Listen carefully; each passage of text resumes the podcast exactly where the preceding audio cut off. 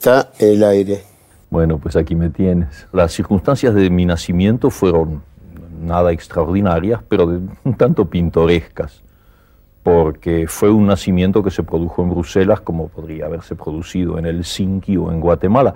Todo dependía de la función que le hubieran dado a mi padre en ese momento y el hecho de que él acababa de casarse y llegó prácticamente en viaje de bodas a Bélgica, hizo que yo naciera en esa ciudad en el mismo momento en que el Kaiser y sus tropas eh, se lanzaban a la conquista de Bélgica, eh, que tomaron en los días de mi nacimiento. ¿Qué va a hacer? De modo que ese relato que me ha hecho mi madre es absolutamente cierto y mi nacimiento fue un nacimiento sumamente bélico, lo cual dio como resultado a uno de los hombres más pacifistas que hay en este planeta. Eh, mi madre era argentina nativa, igual que mi padre, pero hija de descendiente de franceses y de alemanes.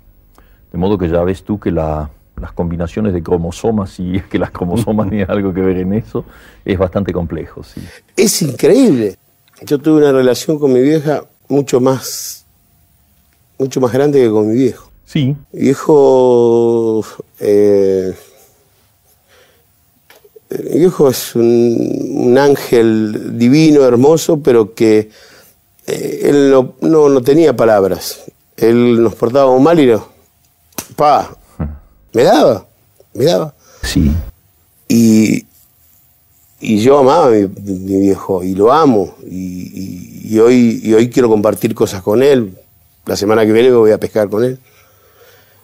Eh, pero con mi vieja era, era un amor porque ella había algo para comer algo para comer en casa y le preguntaba a Pelu. Las madres tenían mucho miedo por los niños. Había realmente un clima a veces inquietante en esos lugares. Me venía, decía Pelu, venía. ¿Qué quieres comer? Mamá. No, porque tu hermana me dice un guiso, que sopa, que esto. Bueno, milanesa, mamá. Bueno, pero tampoco. No había para todos. No había para todos. Un viejo laburaba para nueve bocas. Evidentemente el niño ve las cosas de una manera mucho más primitiva, sin ninguna conceptuación. eso no pasa por el intelecto, es una intuición pura. Porque mis hermanas no laburaban. Yo me acuerdo cuando debuté, le fui y le conté a mi vieja.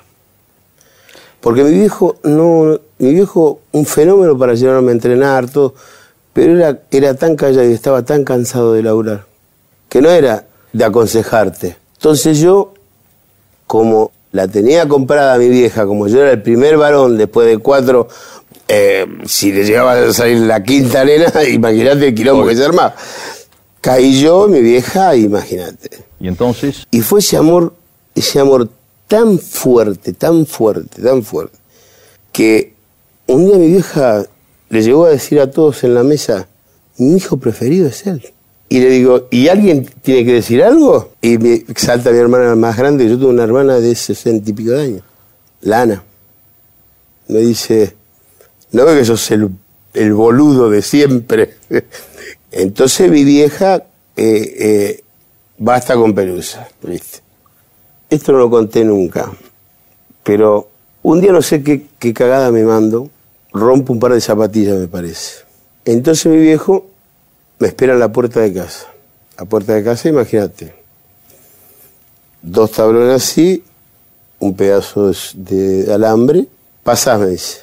Y tenía una, una rama, ¿viste? En la mano, pasá. Y yo cuando voy a pasar, veo que me va a hacer así. Entonces yo digo, no. Digo, vos me vas a pegar, papá. No, no, no, pasá, vos pasá. Y ya, viejo, ¿viste? Entonces yo digo que yo ahí empecé a, hacerle el gol a los ingleses.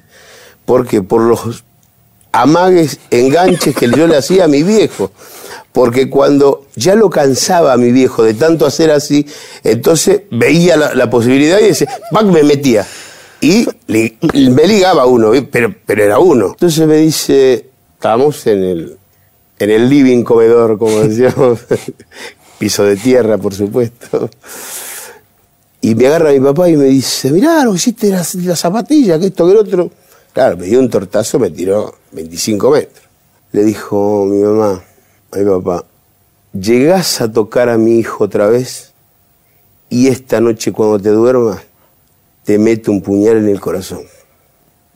Yo estaba en el piso y le dije, mamá, me salvaste la vida. Que no lo hago, pégale de nuevo a mi hijo. Y ahí mi viejo ya, viste, se hizo el pelotudo. Dijo, bueno, vamos, aquí comemos. Eh, ¿Me entendés? Yo hubiese querido darle un beso en vida a mi vieja. Evidentemente hay un, yo sé que hay una especie de desgarramiento en mí. Eh, yo soy por naturaleza solitario. Me siento, me siento bien solo. Puedo vivir solo. Puedo vivir largos periodos solo. Eh, Y eso sobre todo en mi, en mi primera juventud, mi adolescencia, en, mi primera juventud.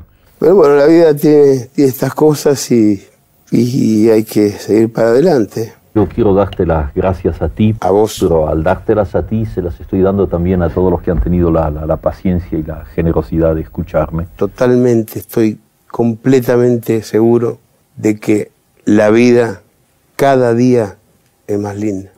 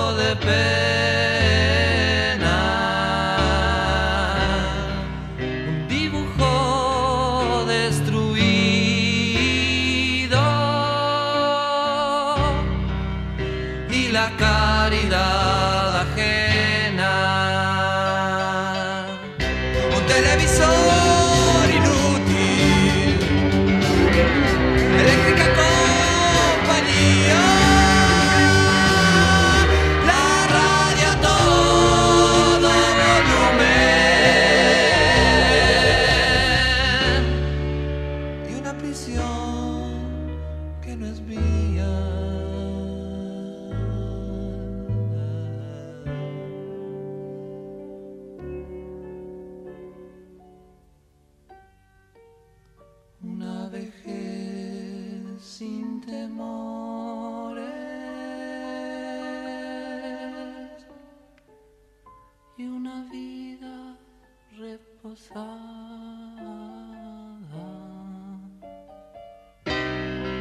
ventanas muy agitadas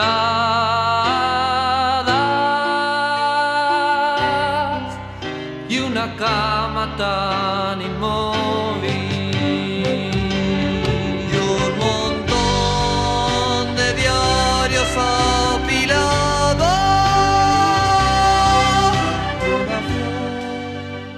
cuidando mi pasado.